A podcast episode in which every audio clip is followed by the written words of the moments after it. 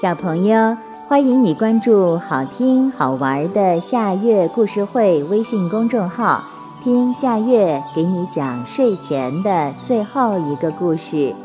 你准备好了吗？现在夏月故事会开始了。青蛙救大象。在一个大森林里，住着一只老虎和一头大象。有一天，老虎对大象说：“大象，你敢跟我比赛吗？”“比什么？”大象问。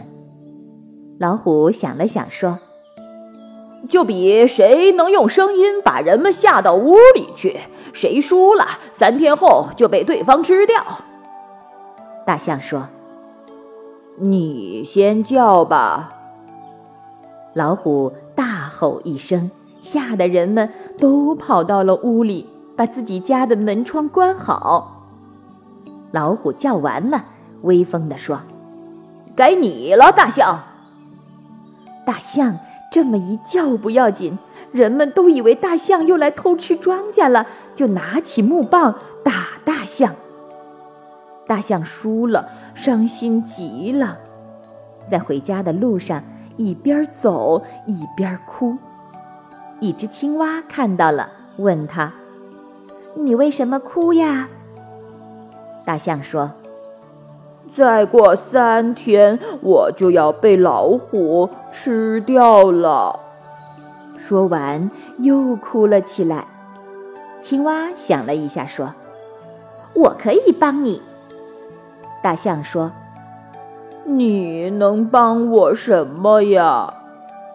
当然有办法啦！你就等着瞧吧，等到老虎吃你那天，你就来找我。青蛙说：“到了那天，大象没办法，真的来找青蛙了。青蛙跳到大象的头上，假装吃大象的样子，嘴里还说：‘这头大象的脑袋真好吃。’”老虎看见了，说：“咱们比赛一下，你如果比我跳得远，我就不吃它了。”比赛开始了，青蛙拽住老虎的尾巴，等老虎跳到岸上甩尾巴的时候，青蛙把手一松，跳到了地上。老虎回头一看，有点不信，就说：“这次不算，再来一次。”青蛙又抓住老虎的尾巴，跳到了岸上，再一松手，又比老虎跳得远。老虎一看，傻眼了。